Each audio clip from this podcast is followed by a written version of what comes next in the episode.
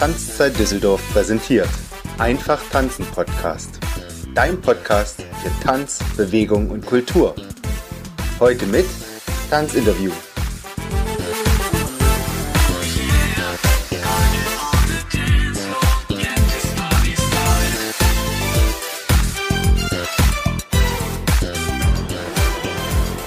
Herzlich willkommen zu einer neuen Folge vom Einfach Tanzen Podcast, deinem Tanzpodcast für den gesamten deutschsprachigen Raum, der dir die spannendsten, inspirierendsten und natürlich wichtigsten Tanzthemen direkt an dein Ohr bringt, ohne dass du selber danach suchen musst. Und heute bin ich zum zweiten Mal schon beim Tanzterminal in Düsseldorf. Ich bin sehr, sehr gespannt, wen ich heute alles treffen darf. Es haben sich wirklich einige ganz, ganz, ganz tolle Tänzer angekündigt und ich muss sagen, die Stimmung ist mega. Es sind so viele Leute schon von Anfang an direkt schon zur Eröffnung gekommen, um zu jubeln, um zu sehen. Und ja, ich bin jetzt ganz, ganz gespannt, wen ich gleich begrüßen darf. Vielen herzlichen Dank, lieber Massimo und liebe Barbara, dass ihr jetzt Zeit kurz für mich habt, um unseren Zuhörern so ein bisschen was von eurem Spirit mitzugeben. Lieber Massimo, wie bist du ins Tanz gekommen? Man hat deine Karriere in Film und Fernsehen schon verfolgt, aber wie war das so, als der kleine Massimo ins Tanz gekommen ist? Ich habe das Glück, dass mein Papa ein leidenschaftlicher Tänzer ist. Also zu seiner Zeit hat man sehr viel Disco Fox getanzt. Hat meine Mutter auch äh, im Tanzcafé kennengelernt, so war das früher, Tanzcafés, äh, und hat ihr Herz erobert. Ähm, es gibt ja Väter, die stecken ihre Kinder in Fußballvereine. Mein Papa wollte meine Tanzkarriere fördern, von Kind auf schon. Meine Mutter gemeint, mach einen Akademiker aus eben. Das ist eine brotlose Kunst, vielleicht tanzen. Mein Papa gemeint, lass den Jungen tanzen, das macht seine Seele glücklich.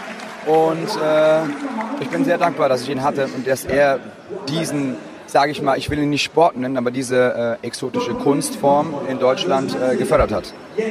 Jetzt bist du ja jemand, der für uns auch Sinnbild dafür ist, andere, die noch nicht tanzen, wie Barbara jetzt, deine Tanzpartnerin ins Tanzen zu bringen. Was hat dich dazu bewegt, bei Let's Dance mitzumachen? Denn es ist eine spezielle Herausforderung, jemanden, der noch nicht tanzt, und du hast ja eben gerade gesagt, du hast keine Tanzerfahrung gehabt, äh, jemanden so zu supporten. Also ich wurde vor zehn Jahren angefragt, da war ich aktuell Zweiter der deutschen Rangliste. Man hat dann einfach so die ersten Paare gefragt und äh, Lambi hat mich zum Casting vorgeschlagen damals und es hat auf Anhieb geklappt. Äh, dafür bin ich sehr dankbar. Ähm, ich muss sagen, das Schönste ist, wenn man etwas so sehr liebt, das mit Menschen wie Barbara zu teilen. Ähm, tanzen und tanzen zu lehren heißt nicht nur irgendwas zu unterrichten und Schritte beizubringen, sondern ähm, eine Form von Missionieren auch. Menschen ähm, mit dieser Liebe zum Tanzen und das, was man 30 Jahre lang macht, lebt. Ich lebe das ja jeden Tag. Das ist kein Sport, das ist äh, eine Lebensphilosophie, ein Weg, den man geht. Den mit jemandem zu teilen und dann, dass es jemand so sehr lebt wie Barbara auch und äh, nicht, nur, nicht nur rechts und links lernen möchte, sondern was der Spirit vom Tanzen ist, äh, das ist ein Geschenk. Ich glaube, das haben wir alle gesehen, Barbara, dass die Seele, die Massimo dafür hat, auf dich übergegangen ist. Was bedeutet dir mittlerweile das Tanzen? Weil du hast wahrscheinlich nicht gedacht, dass all das in dir steckt. Zum einen auch dass all das in mir steckt, aber was er auch gerade schon gesagt hat, was eigentlich Tanzen wirklich bedeutet, was jeder unterschiedliche Tanz an Geheimnissen verbirgt. Nicht nur die Fußstellung, sondern das Sentiment, was ausgedrückt wird über den Körper natürlich und wie nah man da an sich rankommt, an den, an den Partner rankommt und ans Glück selbst und wie, wie, wie schön es ist, im Moment auch zu leben, das wirklich im Moment da zu sein und wirklich loszulassen. Und ich finde, er ist nicht wirklich Tanzlehrer ist so ein schlimmes Wort, finde ich. Da hat man so das Gefühl, man muss und es geht noch besser und da ist noch was.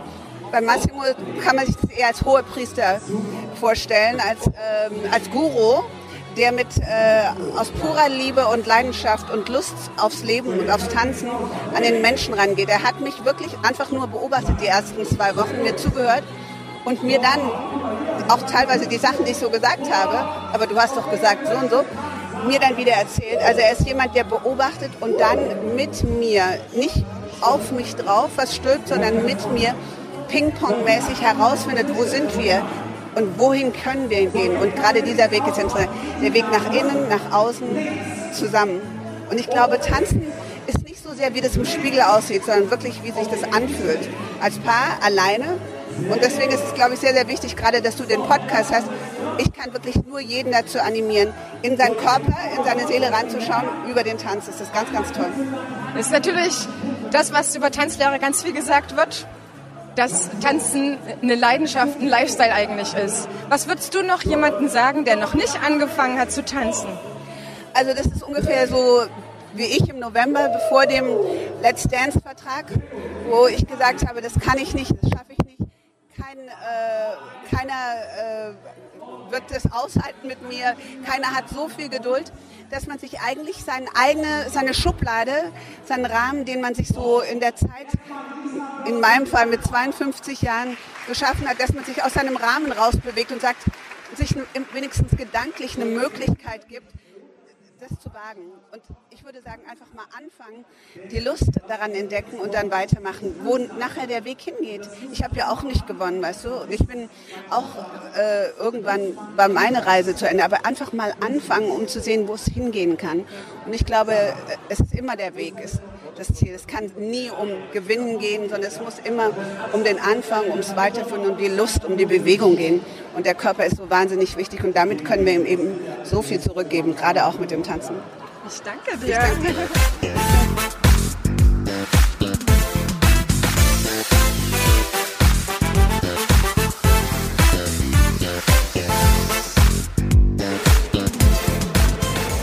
Und heute habe ich wirklich das Glück, Sabrina Mockenhaupt und Erich Klan zu treffen. Schön, dass ihr für mich kurz Zeit habt, um unseren Zuhörern etwas von eurem Spirit mitzugeben. Lieber Erich und liebe Sabrina, ich freue mich ganz doll, dass ihr ein paar Minuten Zeit für mich habt. Erich, was die meisten interessiert und was auch immer mein Podcast ein Hauptaspekt ist, wie bist du ins Tanzen gekommen? Wie war deine Geschichte? Ich vermute, du warst sehr, sehr jung. Äh, boah, meine Geschichte hat angefangen mit dem Tanzen, als ich neun Jahre alt war und äh, mein Bruder wollte unbedingt tanzen und eine Gruppe wäre ohne mich halt nicht zustande gekommen sodass ich im Prinzip ähm, der Auswechselspieler war, ne? der dann mittanzen musste, um die Gruppe einfach ähm, zu bilden und ja. Seitdem welchen Tanzstil hast du, mit welchem Tanzstil hast du angefangen? Ich habe mit Standard und Latein angefangen sofort. Mit ja. neun Jahren? Genau. Das und heißt, es hat ein Junge gefehlt? Es hat ein Junge gefehlt für eben diese Gruppe und deswegen musste ich da einfach mal mitmachen. Ne? Und ja, seitdem Seitdem bist du völlig Seitdem. entbrannt. Was bedeutet es dir? Du bist ja nun jetzt schon sehr, sehr lange bei Let's Dance. Ich habe bis auf die ersten Sta beiden Staffeln, ich habe die nachgeguckt, habe ich äh, alle verfolgt. Was bedeutet es dir, bei Let's Dance dabei zu sein? Es ist natürlich ein bisschen Publicity, aber es geht ja immer um Tanzanfangende. Ja, aber in erster Linie geht es echt um den Menschen, so denke ich immer. Ne? Weil wir lernen die Leute kennen, wir verbringen eine sehr intensive Zeit miteinander, so acht bis zehn Stunden am Tag. Und ich glaube, der Gewinn bei Let's Dance ist wirklich, dass man einen Menschen in einer solch kurzen und äh, kurzen Zeit, aber auch sehr intim irgendwie als Freund kennenlernt. Und äh, das ist eine tolle Sache. Und du bist natürlich der Schlüssel für Sabrina gewesen, sie ins Tanzen zu bringen, weil das doch für viele immer noch leider eine heikle Sache in Deutschland ist. Ich meine, wir sind bei 1,5 Prozent. Da lachen sich andere Länder kaputt. Das ist bei dir der Prozentsatz, die nicht tanzen können. Meinst du, dass das, was mit Sabrina möglich war, für andere auch möglich ist? Ich meine, es ist natürlich speziell. Du bist den ganzen Tag für sie da, du stimmst das Programm auf sie ab, aber ist das tendenziell mit ein bisschen mehr Zeit für jeden möglich? Äh, Tanz zu lernen, meinst du es? So in der Qualität So in der Qualität, boah. Wenn jemand motiviert ist und wirklich die Zeit investieren möchte und kann, dann ähm, herzlich willkommen. Da kann im Prinzip das jeder lernen, jeder natürlich mit seinen eigentlich äh, eigenen Vorkenntnissen, was das angeht und Potenzial. Aber tanzen kann eigentlich, denke ich, Bocki jeder lernen, oder nicht? Mit einem guten Trainer kann jeder tanzen lernen und mit Wille und Spaß. Spaß ist das Wichtigste. Jetzt bist du ja jemand gewesen, dem es sichtlich nicht ganz so leicht gefallen ist. Aber mein Herz hat sehr, sehr für dich geschlagen, muss ich sagen, weil du immer wieder für mich gezeigt hast, es ist völlig egal, mit welchen Voraussetzungen du anfängst und was Erich gerade gesagt hat, welches Potenzial da ist. Was hat dir das jetzt bedeutet, auf diese Art und Weise, die ist ja wirklich speziell, andere gehen in die Tanzschule ganz normal. Was, wie war das für dich?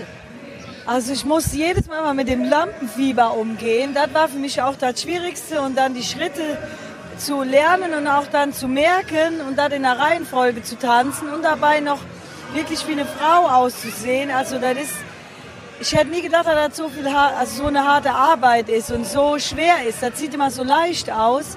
Und das eigentlich die schönste Erfahrung für mich war jetzt einfach mal zu sehen, wie schwer das eigentlich ist. Und mein Respekt ist total gestiegen, was Tanzen heißt. Aber wie schön das ist, wenn du dann was geschafft hast und dann kannst und sich dein Gedächtnis wieder daran erinnert. Das ist das Schöne. Wie bereichert jetzt Tanzen dein Leben? Geht es nach Let's Dance ein bisschen weiter? Auf jeden Fall. Ich habe vorher schon so gerne getanzt, natürlich immer nur Freestyle. Und ich werde immer tanzen. Ich liebe richtig tanzen, auch auf jeder Party oder überhaupt überall bin ich mal die Erste auf der Tanzfläche. Und halt Let's Dance ist halt leider, dass man auch eine Choreografie lernen muss und so. Und jetzt freue ich mich total, dass ich gestern erfahren habe, dass ich mit auf Tour darf.